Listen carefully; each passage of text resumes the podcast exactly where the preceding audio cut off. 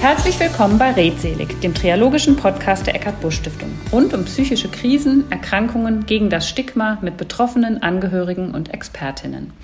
In dieser Folge spreche ich mit Gregor Müller. Ich freue mich sehr, dass Sie bei mir zu Gast sind, lieber Herr Müller. Sie sind per Zoom da, also winke ich sozusagen mal in den Bildschirm. Wir kennen uns ja bereits wir kennen uns ja bereits von Kino zeigt Seele im April diesen Jahres hier in Köln. Da waren Sie auch als Experte an unserer Seite zum Thema Narzissmus. Und weil Sie auch Experte in diesem Film sind, und so bin ich auch auf Sie gekommen letztlich, ähm, würden wir diesen Film mal in den Shownotes äh, verlinken, damit man auch vielleicht Sie mal dort anschauen kann und auch noch ein bisschen mehr zum Thema hören kann. Jetzt stelle ich Sie unseren Hörerinnen mal ein bisschen vor in der Kurzfassung, weil ich glaube, da gäbe es noch viel mehr zu, zu sagen. Dr. Gregor Müller. Sie sind Diplompsychologe, psychologischer Psychotherapeut, Dozent und Supervisor mit einer eigenen Praxis in Bochum und Sie haben wirklich mehrere Spezialgebiete die auch irgendwie besonders sind, um das mal so auszudrücken. Und dazu gehört eben auch das Thema und der Bereich Narzissmus beziehungsweise die narzisstische Persönlichkeitsstörung, zu der Sie auch promoviert haben. Vielen Dank, dass Sie da sind. Schon mal vielen Dank für die Unterstützung bei diesem Thema und vielleicht sagen Sie jetzt auch noch ein paar Worte selbst zu sich. Ja, das mache ich gerne. Erstmal auch vielen Dank für die Einladung äh, hier zu diesem Podcast und auch damals äh, zu der Einladung äh, als Experte auch in, in der Filmverführung im Kölner Filmhaus mitzugestalten. Sie haben ja schon das Wesentliche eigentlich äh, gesagt. Wie gesagt, ich äh, habe äh, hier in Bochum eine eigene Praxis im Rahmen der kassenärztlichen Versorgung. Also wir haben ja einen Versorgungsauftrag. Ich habe zwei Mitarbeitende, die mich hier sehr gut entlasten, weil ich eben noch einige andere Projekte und Tätigkeiten habe, die Sie gerade schon aufgeführt haben, selber Supervisor und Dozent, äh, reise viel durch die Weltgeschichte im ganzen deutschsprachigen europäischen Raum, äh, um da eben halt auch Vorträge und Workshops, Seminare, Weiterbildungsangebote zu machen. Schwerpunktmäßig tatsächlich zu psychotherapeutischen Themen, aber auch zu sowas wie Kommunikations- Psychologie, Persönlichkeitstheorie, Persönlichkeitsentwicklung und eben tatsächlich auch Persönlichkeitsstörung und da sehr spezialisiert auch auf die narzisstische Persönlichkeitsstörung, äh, zu der ich, wie Sie auch gerade schon ganz richtig gesagt haben, meine Promotion auch geschrieben habe. Und dadurch würde ich sagen, das ist die Persönlichkeitsstörung, zu der ich mich selber mit der meisten Expertise ausstatten, ausgestattet sehen würde und bei der ich mich sozusagen auch, wenn ich darüber referiere, am sichersten fühle, eben durch meine Vertiefung in der Promotion habe ich eben halt auch dieses, dieses Störungsbild oder diese Persönlichkeitsstruktur aus sehr verschiedenen Ebenen und Perspektiven betrachtet, also von YouTube-Videos äh, bis hin zu äh, therapeutischer Fachliteratur sämtliche Formen des Zugangs einfach auch mal kennengelernt. Und so bin ich jetzt bei Ihnen gelandet. Genau. Ähm, bevor wir in die, äh, in die Inhalte einsteigen und auch mal mit einer Definition, die ich an der Stelle total wichtig finde, weil dieser Begriff ja nun ja äh, auch am äh, Biertisch häufig verwendet wird, äh, ähnlich wie die toxische Beziehung. Aber dazu kommen wir gleich. Mal meine Frage, wie kommt man denn dazu, dass man sich für die Promotion und als Spezialthema den, Narzisst, den Narzissmus oder die narzisstische Persönlichkeitsstörung aussucht? Ich glaube, es hat eine sehr lange Geschichte, weil ich äh, schon in meinem Studium dem Professor Rainer Sachse begegnet äh, bin. Äh, Professor Rainer Sachse ist ja einer der führenden Spezialisten auf dem Gebiet hier in Deutschland Persönlichkeitsstörung und vor allem auch narzisstische Persönlichkeitsstörung. Ich habe äh, bei ihm äh, Forschungspraktika gemacht, ich habe bei ihm meine Diplomarbeit geschrieben, ich habe äh, meine großen Therapieausbildung an seinen Instituten gemacht und er hat mich damals in der Promotion eben auch sehr unterstützt. Nicht äh, im Sinne der Betreuung durch die Uni, weil er keine Professur an der Uni mehr hatte, aber inhaltlich und so kam es eben, dass dieses Störungsbild äh, tatsächlich für mich, äh, finde ich, ein sehr spannend, oder diese Persönlichkeitsstruktur ich als sehr, sehr spannend tatsächlich auch erlebe und äh, im Laufe der letzten Jahre und Jahrzehnte das immer mehr auch zu meiner, äh, zu meinem Spezialgebiet wurde in meiner therapeutischen Arbeit. Also der Großteil meiner Klientinnen oder Klienten sind irgendwo in diesem, in dieser Struktur einzuordnen und wiederzufinden. Und äh, so hat sich das für mich im Laufe der vielen Jahre tatsächlich auch so zu so einem Spezialgebiet ergeben und äh, das war sehr spannend. Die äh, äh, meine Promotion entstand ja eigentlich dadurch, dass wir schon Daten hatten, die ich einfach aufgearbeitet habe. So ist das sozusagen entstanden. Sonst hätte ich das, glaube ich, so neben meiner Praxis gar nicht so hingekriegt, wenn ich jetzt auch noch die Daten tatsächlich jetzt von der Pika auf alle selber hätte ähm, sozusagen sammeln müssen, war es dadurch im Prinzip auch ganz gut möglich, eben äh, diese, auf, diese Daten, die schon sozusagen vorhanden waren, aufzubearbeiten, auszuwerten und damit eben halt auch äh, dieses Thema tatsächlich mal zu vertiefen. Danke, danke für diesen, für diese Hinführung nochmal. Ja, und dann gehe ich eben an diesen Schritt zurück. Ne? Was, wie definieren wir Narzissmus eigentlich auch? Und in der Abgrenzung, das habe ich damals auch im Gespräch mit Ihnen und den anderen Experten und der Filmemacherin gelernt, eben auch im, in der Abgrenzung zu dem, wie wir den eben am Biertisch äh, verwenden mit und in dieser Häufigkeit und wo müssen wir da auch vorsichtig sein. Und ja, da würde ich gerne mal mit Ihnen einsteigen? Ja, grundsätzlich muss man erstmal sagen, Narzissmus ist ja nichts anderes als ein Persönlichkeitsmerkmal oder ein Persönlichkeitsstil. Es gibt äh, über 250 Persönlichkeitseigenschaften, Charaktermerkmale, ähm, Eigenarten, Habits sozusagen, man kann sie immer wieder unterschiedlich titulieren, die alle auch tatsächlich durchaus evidenzbasiert äh, mit dem narzisstischen Stil oder der narzisstischen Persönlichkeitsstruktur in Verbindung gebracht werden. Es gibt am Ende in den großen Diagnosekriterien eine deutlich geringere Zahl an Kriterien, also neun Forschungskriterien gibt es, äh, die zur Diagnostik einer narzisstischen Persönlichkeitsstörung dann tatsächlich herangezogen werden. Und äh, wir bewegen uns eigentlich in der Persönlichkeitstheorie und in der Persönlichkeitsdiagnostik immer in der sogenannten Kontinuitätshypothese. Das heißt, die Kontinuitätshypothese beschreibt Persönlichkeit als, einen, als ein Kontinuum in der Ausprägung bestimmter Persönlichkeitsmerkmale. Und äh, das heißt, wir schließen im Moment noch eigentlich ein ich würde fast sagen, aus der empirischen Perspektive willkürlichen Trennstrich zwischen dem, was wir Persönlichkeitsstil nennen und dem, was wir Persönlichkeitsstörung nennen. Das nennt man kategoriale Diagnostik. Also ab einer bestimmten Anzahl an Kriterien, die die Person erfüllt, würden wir sie mit einer klinischen Diagnose kodieren, also im Sinne einer narzisstischen Persönlichkeitsstörung. Hat sie weniger als fünf dieser Kriterien, würden wir sie allerhöchstens als Persönlichkeitsstil definieren und damit nicht klinisch auffällig.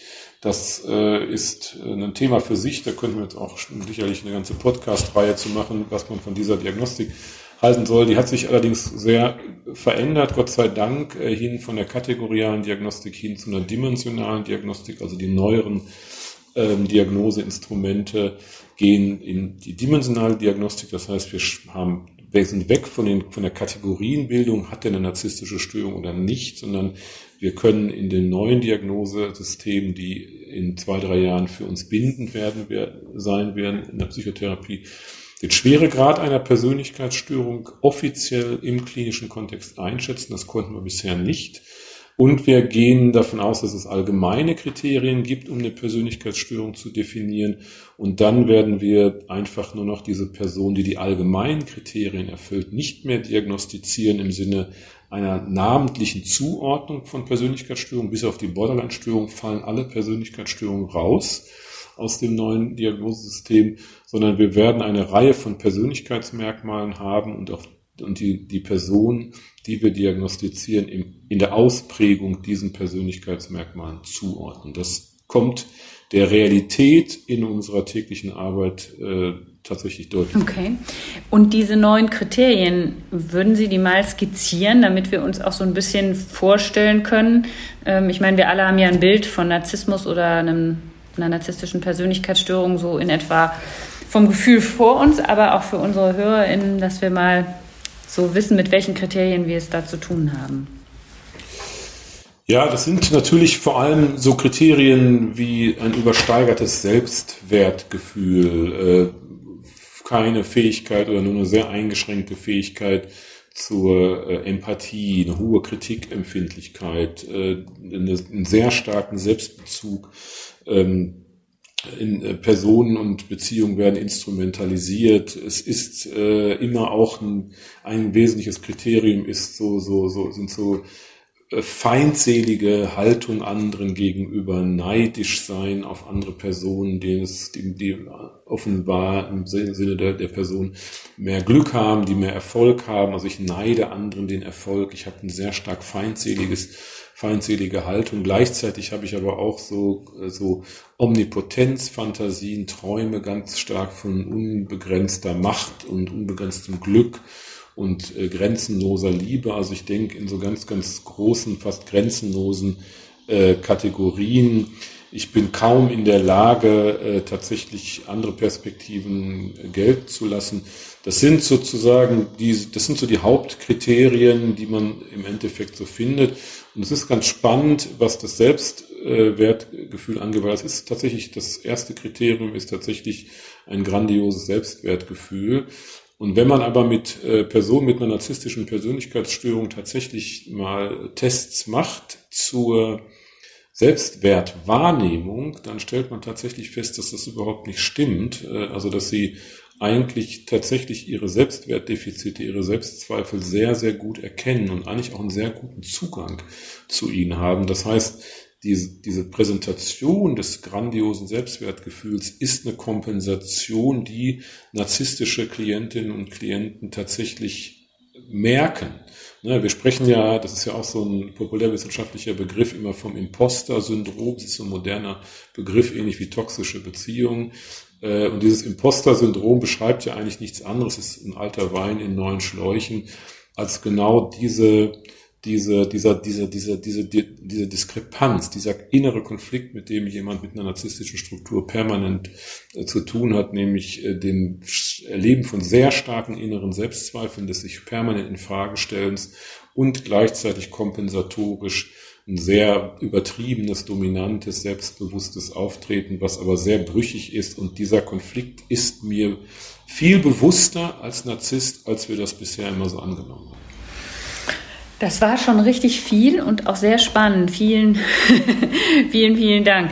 Jetzt haben Sie eben gesagt, wenn fünf dieser Kriterien erfüllt sind, ähm, dann bin ich im Prinzip in einem Bereich, wo es sich um eine Störung handelt. Das andere ist dann, ja, ich sag mal, wahrscheinlich noch so landläufig, naja, er ist halt so und ähm, es hat zumindest keinen, keinen klinischen Bezug. Ähm, wo wird es denn unter Umständen auch wirklich ja, sagen wir mal, wo wird es gefährlich, wo wird es auch risikoreich, äh, im Hinblick auch unter Umständen auf Übergriffigkeiten, Straftaten, was auch immer. Also das hatten wir ja auch im Film zum Teil das Thema.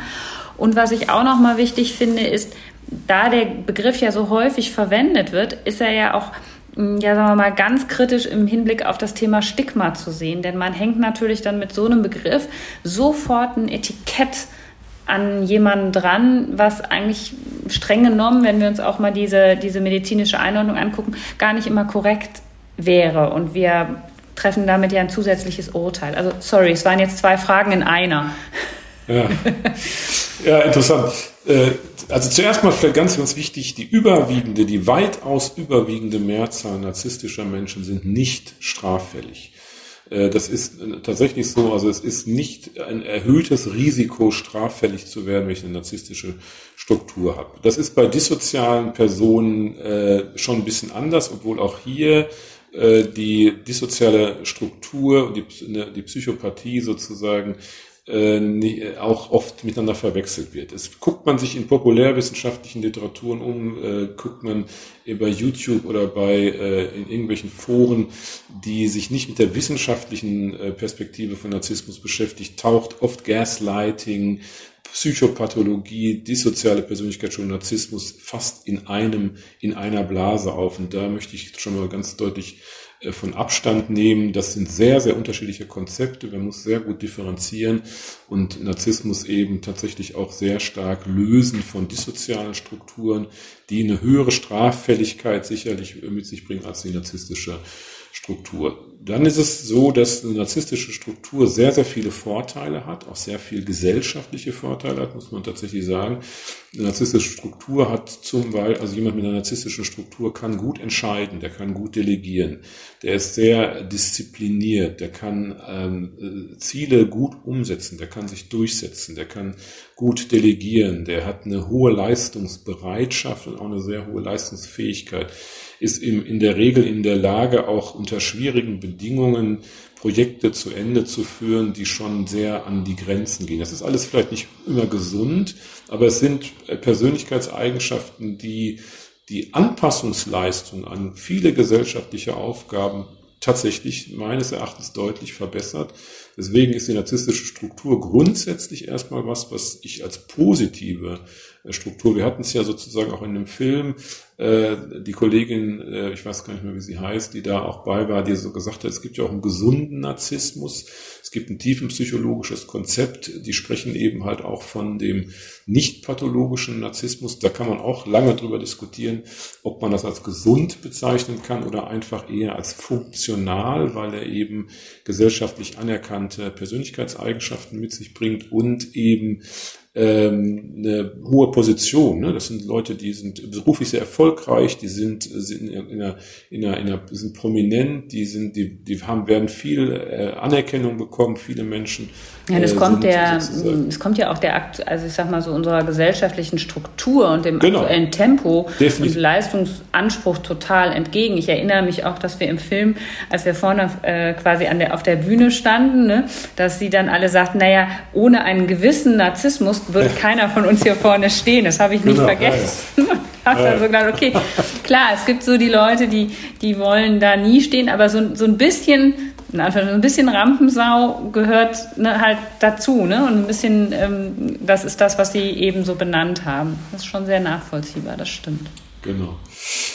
Und dann ist es tatsächlich so, dass es in diesem Kontinuum, das ist ein sehr komplexer Prozess, weil nicht alle Persönlichkeitsmerkmale sich auf diesem Kontinuum in der gleichen Richtung bewegen. Ne? Es gibt Personen, auch narzisstische Personen, die haben wahnsinnig große Schwierigkeiten, Kritik zu regulieren, also Kritik auch zu integrieren, müssen aber vielleicht gar nicht so sehr immer im Mittelpunkt stehen und auch die Feindseligkeit hält sich in Grenzen. Ne? Das heißt, wir müssen auch gucken, welche einzelnen, also der, der Narzissmus ist ja ein Oberbegriff. Und ich habe ja gerade gesagt, wir sprechen ja bei Narzissmus von einem Portfolio an verschiedenen Persönlichkeitsmerkmalen, die sich sehr unterschiedlich äh, darstellen, die alle miteinander interagieren, die alle auch nicht unbedingt unabhängig voneinander sind und die zu so einem Gesamtkunstwerk werden. Und äh, in der populärwissenschaftlichen Literatur oder auch in der in der, sag mal so im Common Sense, in dem, was sozusagen jemand, der sich mit der Materie jetzt nicht äh, in der Expertise beschäftigt, als narzisstisch bezeichnet, wird sehr oft was Abwertendes äh, und was Degradierendes äh, gesehen und etwas, was man tatsächlich nicht will. Und dann wird, das ist das Problem des Labelings bei Persönlichkeitsstörung. Man überzieht die gesamte Persönlichkeit, weil sie heißt ja auch Persönlichkeitsstörung.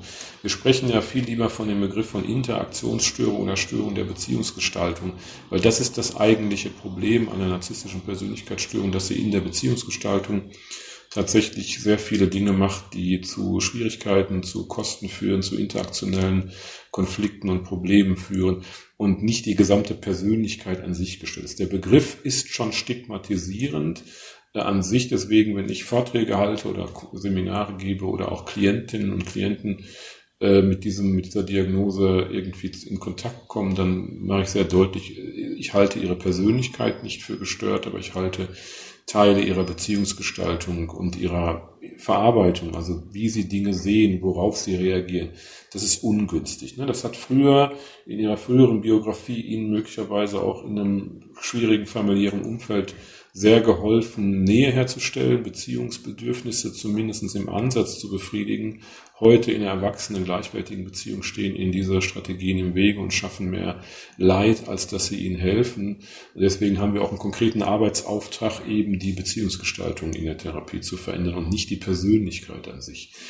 Und Trotzdem ist es so, dass irgendwann äh, möglicherweise, dass es eben eine gewisse Anzahl an narzisstischen Menschen gibt, die wir dann als narzisstisch persönlichkeitsgestört auch diagnostizieren, die wenig zugänglich sind.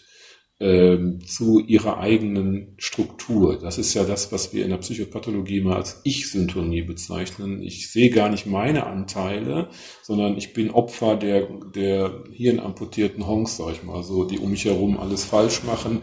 Ne? Und meine Mitarbeiter sind einfach zu blöd, um irgendwie diesen Laden richtig äh, sozusagen aufzustellen. Und ich sehe das Problem immer im Außen und ich sehe nicht, dass ich durch meine Strategien eigentlich Probleme erzeuge. Äh, und das ist für mich immer so ein ganz wesentliches Kriterium, was einen Persönlichkeitsstil von einer Persönlichkeitsstörung unterscheidet. Also wie gut ist der, ist der Gegenüber noch in der Lage, mit mir auf einer Metaebene über seine Art von Beziehungsgestaltung zu kommunizieren.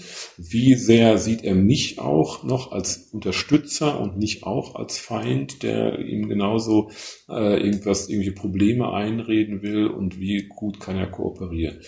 Und die, die, die zweite Teil Ihrer Frage war ja auch der, die Nähe zur, zur Kriminalität. Ähm, es ist tatsächlich so, dass wir ich bin jetzt auch kein Kriminalwissenschaftler ähm, oder Kriminologe, aber ich mache sehr viel Supervision und auch Veranstaltungen in, der, in forensischen Einrichtungen bei Justizvollzugsanstalten. Äh, narzisstische Straftaten sind fast immer Beziehungstaten, die auf einer Kränkung basieren. Äh, das heißt, will, möchte ich verstehen, warum diese Straftat passiert, muss ich die Kränkungsstruktur der Person mit einer narzisstischen Persönlichkeitsstörung verstehen. Das heißt, das ist ja ein Teil der, der Störung. Ich bin sehr, sehr leicht kränkbar, weil ich ein, eigentlich ein sehr schwaches Selbstwertgefühl habe und auch einen sehr automatisierten Zugang, auch einen automatisierten affektiven Zugang zu diesem Selbstwertgefühl. Und ich reagiere extrem empfindlich auf das Erleben von Zurückweisung jeglicher Art. Das heißt, ich sehe auch Zurückweisung da, wo andere keine Zurückweisung sehen. Ne? Und wenn jetzt meine Partnerin äh, sich neu verliebt oder ähm, sich trennt von mir und mit jemand anderem zusammen ist, dann kann ich aus der narzisstischen Perspektive diesen Umstand nicht anders interpretieren als das als zurückgewiesen zu werden. Und dann ist es das, was denn die narzisstische Person als diese massive Kränkung erlebt. Und dann entstehen eben in der narzisstischen Kompensation und Regulation so Ideen wie ich muss den anderen, äh, ich muss dem schaden, ich muss das, ich muss diese Kränkung wieder gut machen. Und dann kommt bei einer bestimmten kleinen Anzahl an narzisstischen Personen eben noch so eine kriminelle Haltung dazu, mit Sicherheit auch schon ein Stück was Dissoziales, weil es kaum Reue gibt, weil die Straftat tatsächlich auch fast wie so eine Art legitime Reaktion geframed und interpretiert wird kommt es eben dazu, dass diese Rachegedanken umgesetzt werden und dann eben die Ex-Frau und äh, der neue Liebhaber äh, oder der neue Partner eben tatsächlich äh, auch teilweise sehr brutal äh, getötet werden. Das sind klassische Straftaten äh, in der narzisstischen, bei einer narzisstischen Persönlichkeitsstörung. Aber wie gesagt, extrem selten. Vielen Dank. Das war auch schon wieder ähm, wirklich viel. Ich äh, finde das auch super spannend. Die ähm, Frage, die ich habe, Sie haben eben gesagt, der Narzissmus ist im Prinzip wie so ein Gesamtkunstwerk, ne? aus diesen verschiedenen oder so, so bildet er sich ab. Heißt ja auch, dass diese einzelnen Faktoren, die Sie genannt haben, die Feindseligkeit oder diese Fähigkeit, eben nicht mit Kritik umgehen zu können, die sind immer unterschiedlich stark. So verstehe ich das bei den einzelnen äh, Personen auch ausgebildet. Wie ist es denn mit echten Komorbiditäten? Also das heißt, kommt der Narzissmus relativ pur daher oder kommt er auch häufig mit, ja, ich sag mal, Sucht oder eigentlich Zwang oder Angst oder Depression oder sowas daher, weil wir das ja doch häufig im Kontext von psychischen Erkrankungen immer wieder erleben, dass es nie nur das so ist. Ähm, also äh, narzisstische Störungen sind ein sehr hoher Risikofaktor für komorbide Störungen und äh, diesbezüglich sind es vor allem eben äh, Suchtstörungen. Also das heißt, äh, die, die, jemand mit einer narzisstischen Persönlichkeitsstörung ist ja häufig in einer stark angespannten Situation, sehr, fordert sehr, sehr viel von sich, hat ein sehr hohes Stresserleben, äh, weil ja im Endeffekt immer so am Ende äh, sowas übrig bleibt, wie es reicht nicht, was ich tue, ich muss noch mehr machen, ich muss mich noch besser optimieren. Und da kann es durchaus sein, dass äh, Suchtstoffe, Alkohol vor allem, äh, zur Stressregulation regelmäßig eingesetzt werden. Deswegen ist es sicherlich so, dass äh, da ähm, eben die, das Risiko besteht, einen hochfunktionalen Alkoholismus zu entwickeln. Also hochfunktional heißt, man merkt es eigentlich nicht. Das heißt, die Person ist durchaus ein erfolgreicher Geschäftsmann oder ein erfolgreicher Manager, äh, hat aber permanent Alkohol im Blut, weil sozusagen von morgens bis abends der Stress irgendwie über Alkohol reguliert wird und konsumiert dann regelmäßig immer über den Tag verteilt auch Alkohol, meistens eben Wodka oder solche Sachen, die man tatsächlich nicht riecht. Oder nimmt Kokain, um einfach auch so diese, diese Anspannung ein Stück weiter auch positiver zu treiben, leistungsfähiger zu bleiben. Das ist sozusagen der eine große Risikofaktor für Sucht und der andere große Risikofaktor ist der Risikofaktor A für depressive Dekompensation, also für depressive Episoden, wenn die Kompensation nicht mehr funktioniert. Ne, gerade vor allem, wenn es, wenn narzisstische Männer äh, so Mitte 50, Ende 50, 60 äh, werden und ihre Leistungsfähigkeit aus biologischen Gründen nachlässt äh, und sie plötzlich degradiert werden. Ne? Also angenommen, der Chef sagt, deine Umsatzzahlen sind jetzt doch zurückgegangen. Ich habe jetzt einen neuen Mitarbeiter, der ist 35, der ist wild, der ist gallig, der hat richtig Bock.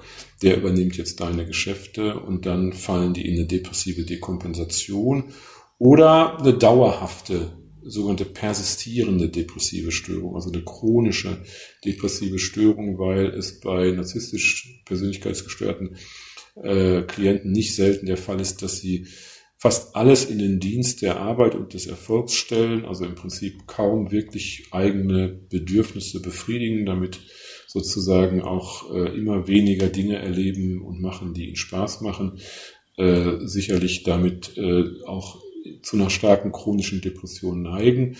Und der dritte äh, komorbide Faktor ist der körperliche Faktor. Also es gibt äh, gute Korrelationsstudien, gute korrelative Zusammenhänge gerade zu kardiovaskulären Erkrankungen, also frühe Herzinfarkte, Herzrhythmusstörungen. Äh, ähm, das sind im Endeffekt so die, ähm, die, die, die, die, die, die gesundheitlichen Risikofaktoren, eben weil der Cortisolspiegel bei narzisstischen Klientinnen und Klienten vergleichsweise hoch, also sehr, relativ hoch ist und zwar chronisch hoch ist ein, ein hoher Cortisolspiegel, also eine chronisch hohe Stressbelastung ist einer der größten Risikofaktoren für die Entwicklung kardiovaskulärer Erkrankungen. Wie kommt es denn in der Regel, also wie kommt so ein Patient zu Ihnen, wie kommt es zur Diagnose? Oder wo, kommt, wo schlägt der sonst auf? Weil unter Umständen, wenn ich wenig kritikfähig bin, dann sehe ich ja gar keine Notwendigkeit, irgendwo Hilfe ja. in Anspruch zu nehmen. Also grundsätzlich muss man sagen, kein narzisstischer Klient kommt wegen seiner narzisstischen Störung in Therapie. Das ist aber, gilt aber bis auf die selbstunsichere Persönlichkeitsstörung für alle Persönlichkeitsstörungen. Äh, keiner kommt wegen der Persönlichkeitsstörung in Therapie. Die kommen tatsächlich entweder wegen der komorbiden Störung in Therapie, aber meistens kommen sie in Therapie, weil sie geschickt werden von, in der Regel von Partnern, Partnerinnen, äh, Arbeitskolleginnen, Arbeitskollegen, Chefs und so weiter. Also das Umfeld sagt, wir halten es mit dir nicht mehr aus, mach mal Therapie, so geht es nicht weiter. Oder es sind gesundheitliche äh, Aspekte. Ne? Also der Hausarzt, der dann so sagt, äh, deine Blutwerte und äh, gesundheitlich und so weiter und Stress und vielleicht gehst du mal zum Therapeuten und äh, machst mal ein bisschen Stressbelastungstraining oder, oder, oder Entspannung oder wie auch immer. Aber wenn, dann schlagen die, ja. Das liegt ja fast nahe, dass wir eine hohe Dunkelziffer haben, oder? Denn wenn die alle ja. selber nicht kommen, ähm, ne, weil und das im Prinzip die Geschickten sind, könnte ich mir vorstellen, haben wir eine relativ hohe Dunkelziffer. Ja, wir haben ja, es ist ja ohnehin so, wenn wir mal, wenn man sogenannte Prävalenzraten, so heißen ja sozusagen die Statistiken über die, die prozentualen Anteile in der Gesamtbevölkerung. Wenn man diese Prävalenzraten sieht, haben wir, haben wir eine kleine einstellige 1,5, 2,1 Prozent, je nach Studien, die man sieht, sind narzisstisch persönlichkeitsgestört in der Gesellschaft. Würden wir aus dieser strengen kategorialen Diagnostik, die ich gerade erwähnt habe, rauskommen und würden ne, diese dimensionale Diagnostik jetzt fortführen, die jetzt ja gemacht wird in den nächsten Jahren, werden wir sicherlich zu ganz anderen Ergebnissen kommen, weil wir eine weitaus höhere Zahl an Personen haben, die aufgrund narzisstischer Merkmale Probleme erzeugen. Ne, das ist ja das, was uns in der Psychotherapie interessiert. Nicht die Störung an sich, sondern was ist das Problematische am Outcome der Störung.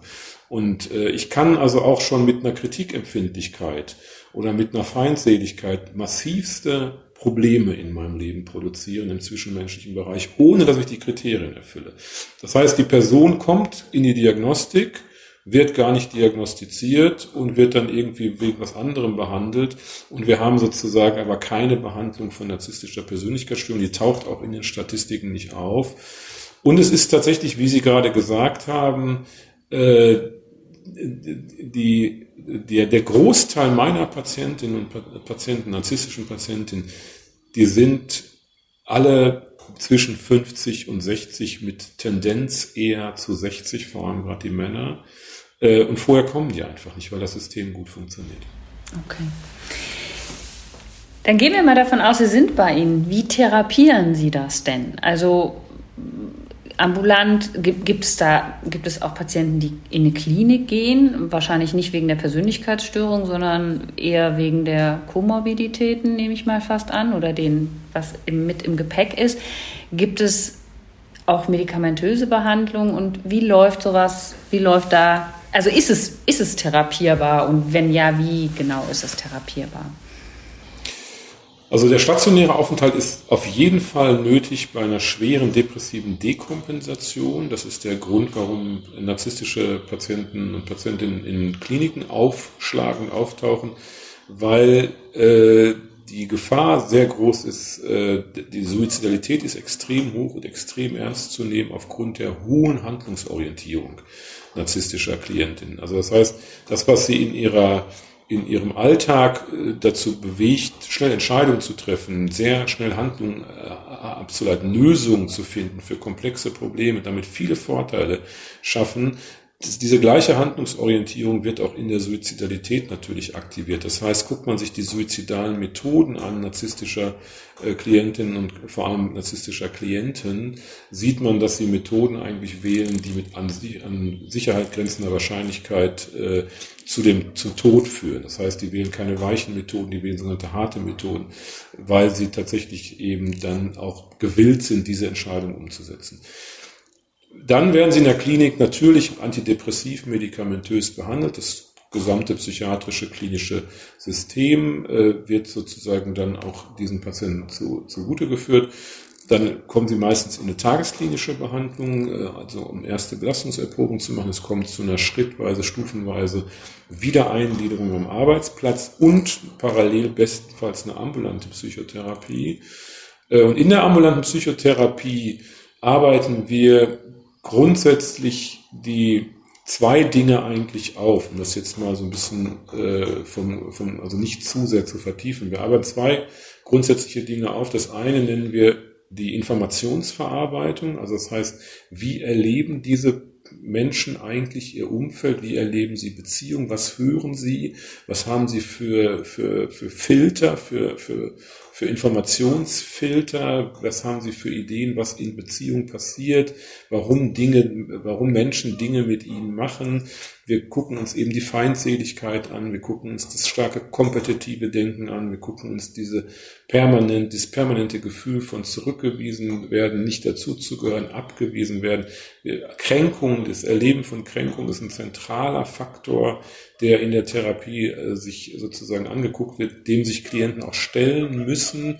Sie müssen sich ihrer Kränkung, ihrer vulnerablen Seite stellen. Das ist eben eine der schwersten äh, Kapitel in der Therapie, weil es extrem schambesetzt ist und weil die meisten äh, narzisstischen Klientinnen und Klienten jahrelang genau das verhindert haben, das Schamgefühl nicht zu erleben, die Kränkung nicht zu erleben. Und jetzt wird das so offengelegt wie so eine wie so eine Wunde, die ich jetzt wirklich offenlege auf dem OP-Tisch. Und der zweite wesentliche Bereich ist eben die Beziehungsgestaltung, die sich ja daran anschließt. Also aufgrund meiner Informationsverarbeitung gestalte ich dann ja mein Leben und die Beziehung. Und wir gucken uns die Beziehungsgestaltung an. Was machen die eigentlich? Ne, wir machen sowas wie Empathieübungen, Mentalisierungsübungen. Wie muss es ihrer Partnerin gehen, wenn sie sie so ansprechen, wenn sie sie so abwerten, wenn sie ihrem Freund das und das sagen, dann wendet er sich von ihnen ab. Also wir machen mit ihnen eigentlich auch so eine Art Reflexion der eigenen Beziehungsgestaltung. Und diese beiden Komponenten sind so die Hauptkomponenten in der Psychotherapie äh, und ähm, das sind für uns auch so die Leitlinien und die Leitfäden, die wir sozusagen in der Therapie streben. Sie haben ja eben schon gesagt, dass die meisten Patientinnen über, geschickt werden oder über den Partner und die Angehörigen den Hinweis auch nochmal bekommen und, und dann aktiv werden. Ähm, was ist die Rolle der Angehörigen, der Partner? Was können, sollten die tun? Was sollten sie vielleicht aber auch lassen? Also erstmal ist es, glaube ich, so, dass man ähm, als Partner oder als Partnerin äh, einer Person mit einer narzisstischen Persönlichkeitsstörung wegkommen sollte von diesem Etikett. Es ist ein Etikett, es ist eine Simplifizierung und es ist vor allem eine Reduktion einer sehr komplexen Persönlichkeit, die einfach nur narzisstisch zu gestalten. Wir wissen, dass Worte und Sprache Realitäten schaffen. Äh, und wenn ich jemanden als narzisstisch sehe, dann habe ich gleich einen negativen Bias. Ich sehe eigentlich eher das Negative. Und es, ich laufe der Gefahr, alles, was diese Person tut, alles, was diese Person sagt oder nicht tut oder nicht sagt, auf der Hypothese narzisstische Störung hineinzubringen, ob das nun passt oder nicht passt.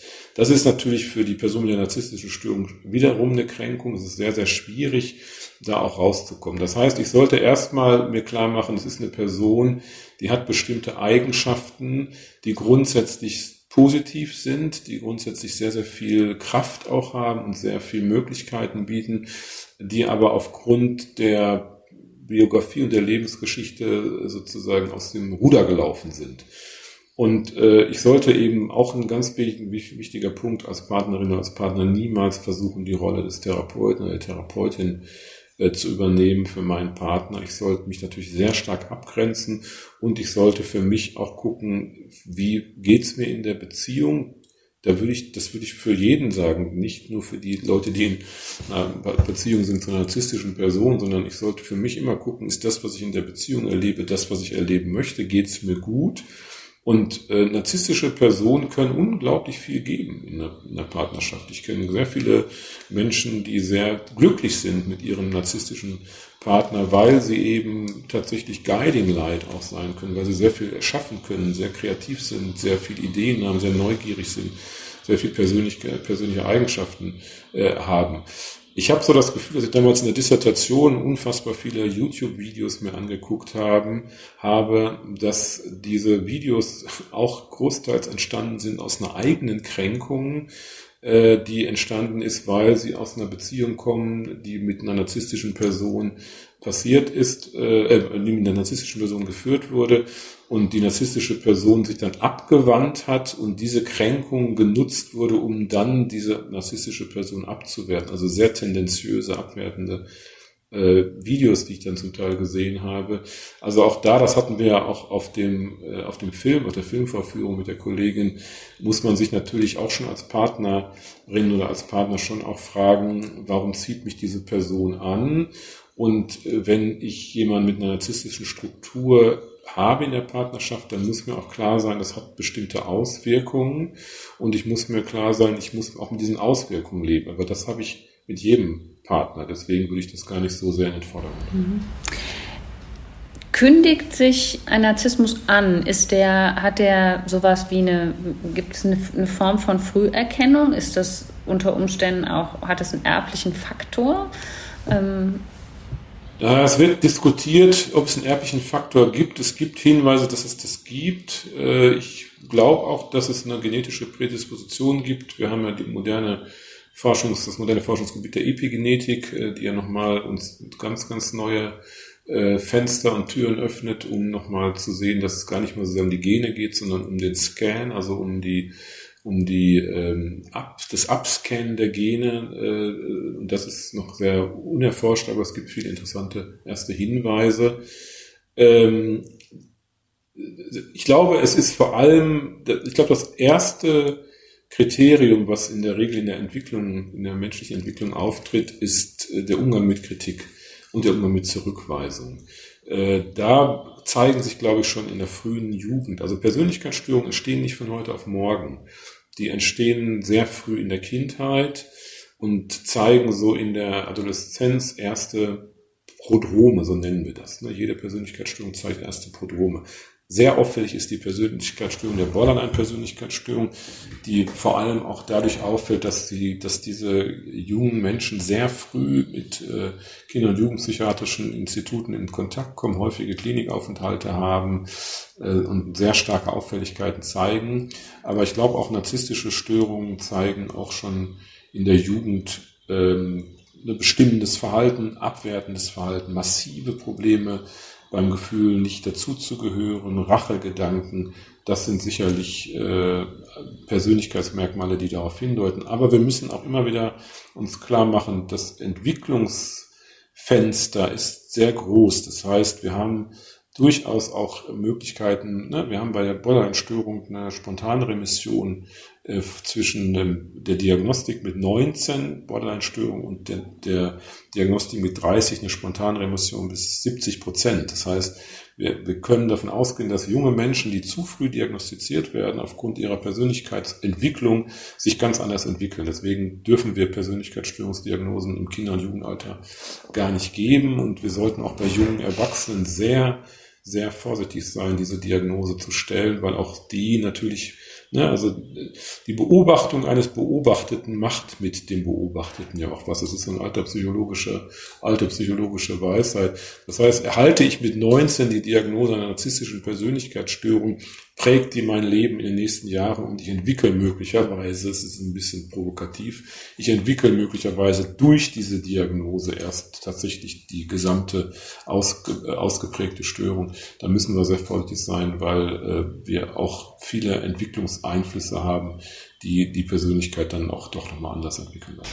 Wie ist es denn, wenn ich jetzt ähm, als Eltern schon relativ früh bei meinem Kind vielleicht noch so ein bisschen vor Pubertät aber so bestimmte mh, mm, ja, Verhaltensweisen entdecke, wo ich sage, oh, das ist eigentlich nicht wünschenswert und erzieherisch darauf Einfluss nehme, kann das hilfreich sein, um vielleicht etwas, was sich hinterher schwierig entwickeln könnte, ein Stück weit schon durch, durch auch Erziehung und soziale Prägung zu kanalisieren?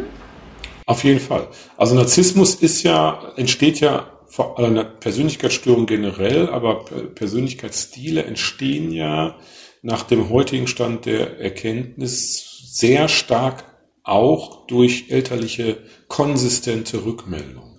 Ne? Also wir äh, Narzissten wachsen in eigentlich grob gesehen in zwei, äh, zwei äh, Clustern auf. Das eine Cluster ist, sie erleben massive Abwertungen. Ne? Also äh, nach dem Erfolg ist vor dem Erfolg, du reichst nicht so wie du bist, bist du nicht in Ordnung. Wir haben uns was anderes vorgestellt, du kriegst das nicht hin. Gleichzeitig habe ich aber eine elterlich starke Zuwendung bei grandiosen, gratifizierenden Erlebnissen. Ich kann ganz toll ein Gedicht aufsagen, ich kann ganz toll ein Instrument spielen, ich habe gute Schulnoten, ich äh, äh, spiele Theater und werde gefeiert. Dann plötzlich wenden sich Eltern sehr stark zu. Also eine sehr selektive Zuwendung der Eltern bei Erfolg, bei starker, ausgeprägter Leistung, bei dem Erleben von ich bin besser als andere. Und das zweite Cluster ist das ewige Hypen. Das Overhyping nenne ich das immer. Also wenn ich jeden Pinselstrich meines Kindes gleich mit Picasso Qualitäten in Bewegung setze, wenn der einmal vom Ball tritt und sofort ein Mbappé-Trikot geschenkt bekommt oder ein Messi-Trikot, ich ihn sofort im Fußballverein anmelde, wenn der einmal auf die Klaviertaste drückt, ich glaube, das ist der nächste Leonard Bernstein. Und dann muss ich den in die, äh, was weiß ich, Volkwang-Schule schicken, weil das ist ein absolut großes Top-Talent. Und das ist der zweite, äh, der zweite Aspekt. Und wenn man, äh, es gibt interessante Studien, an der Charité, die mal durchgeführt wurden mit diesen mit dieser, auf diesem Hintergrund und man hat eben festgestellt, dass ähm, trotz sehr unterschiedlicher Rückmeldungen der Eltern beide ein ähnliches Selbstkonzept entwickelt haben, nämlich so wie ich bin, bin ich nicht in Ordnung. Und das kann man auch gut verstehen, weil auch dieses Overhyping, da merke ich ja als Kind, na, ich habe mal vom Ball getreten, aber ich bin jetzt nicht der große, der nächste Lionel Messi, äh, aber meine Eltern hätten mich gerne so. Und die machen alles, damit ich so werde. Also das heißt, ich darf denen eigentlich gar nicht sagen, Fußball ist nicht ganz so meine Sache oder Klavier ist zwar ganz schön, aber ich, wenn ich ein C-Dur und D-Dur hinkriege, dann habe ich eigentlich auch genug. Ich muss jetzt nicht mit 13 als Wunderkind in der Kölner Philharmonie spielen. Was ist denn für die Betroffenen wirklich wichtig, ähm, also auch in, in so einer Behandlung und wie kann die Behandlung gefestigt werden, so dass ich auch sagen wir mal, stabil bleibe, wenn ich jetzt bei Ihnen Therapie gemacht habe und da rausgehe? Also ich glaube, stabil bleiben kann ich dann, wenn ich einen sehr guten Zugang zu mir habe und wenn ich meine Schwächen akzeptiere, denn die Schwächen, zum Beispiel dieses starke Kränkungserleben, das geht nicht weg. Also das müssen wir diesen Personen auch sehr früh sagen.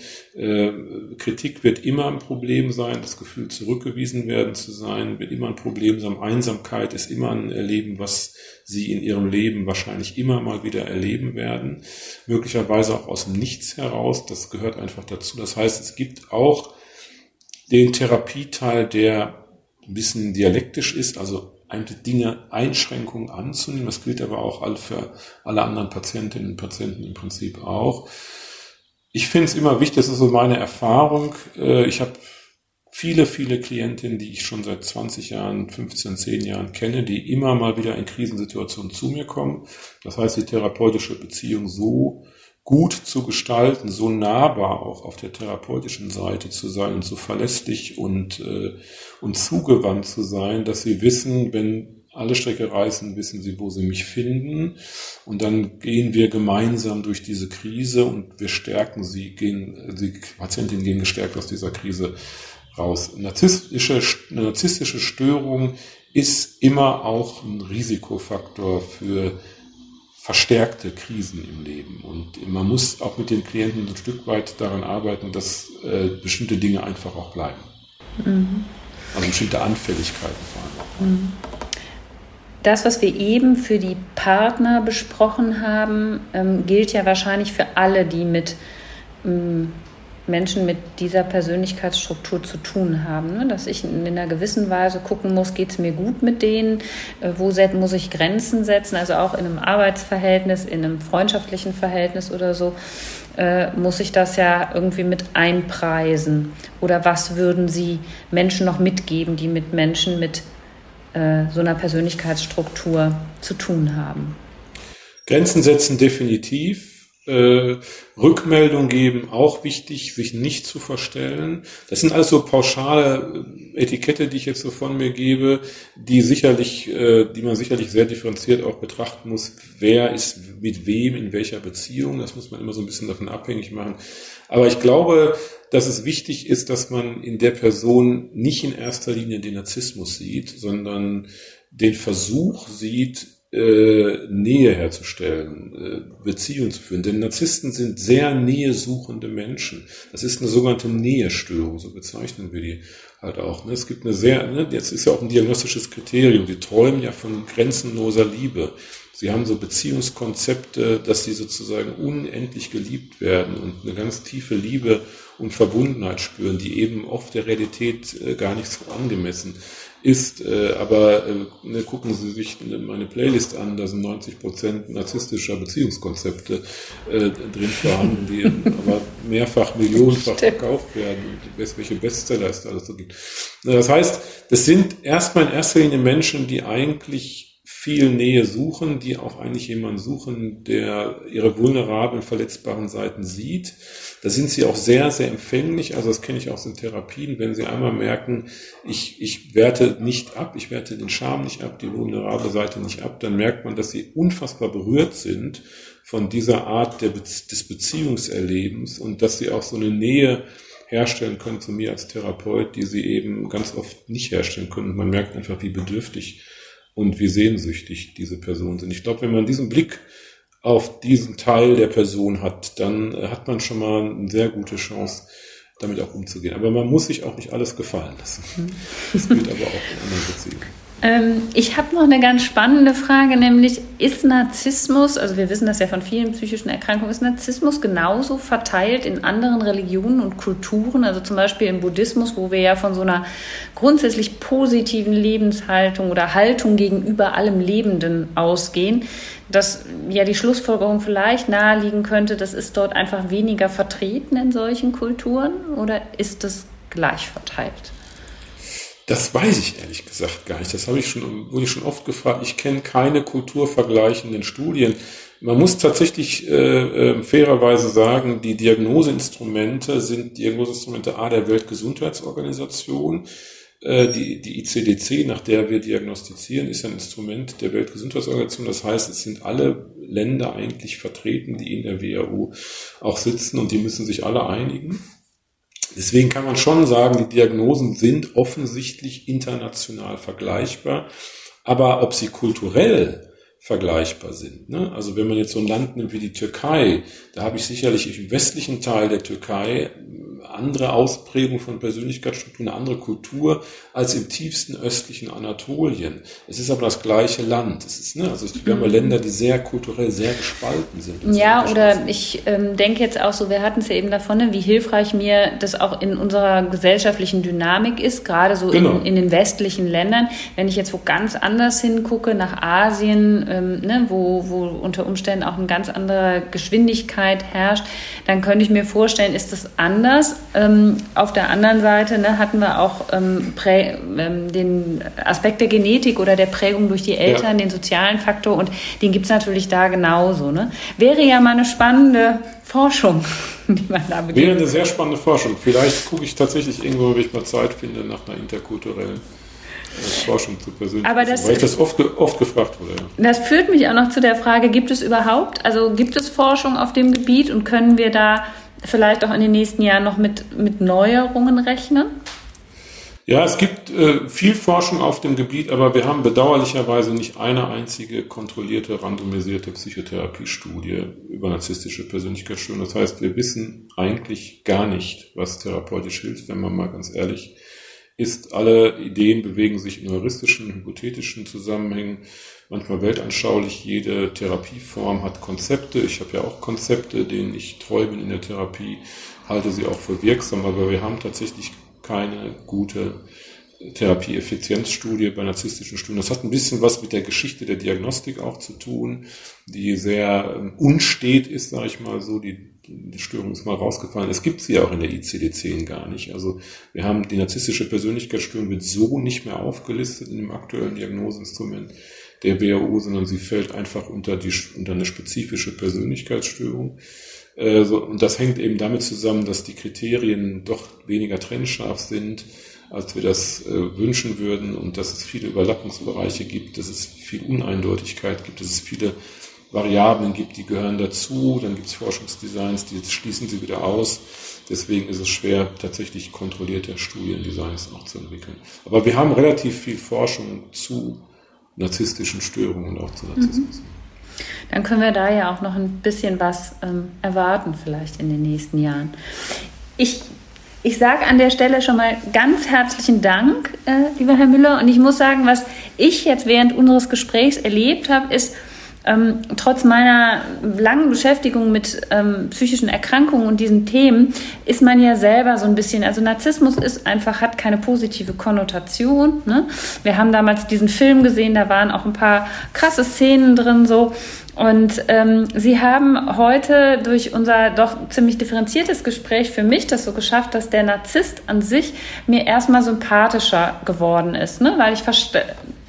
ja, weil man, ähm, ne, es ist sonst so ein Pauschalurteil, was man über die Persönlichkeit hat. Und es ist jetzt dieses Hingucken wirklich, da gelingt jemandem eigentlich, weil er ein Defizit hat, die Beziehungsgestaltung nicht, ist eine ganz andere Haltung, die man auch einem Menschen gegenüber hat. Und ich glaube auch, wenn man mit einer anderen Haltung auf jemanden zugeht, kommt auch was anderes zurück. Also deshalb fand ich das auch sehr ähm, klärend und äh, erklärend. Also haben Sie dafür ganz, ganz herzlichen Dank. Und wir fragen unsere Gäste immer am Ende, was denn ihr Seele, ihr Tipp für die seelische Gesundheit ist und was sie tun, damit ihre Seele gesund bleibt.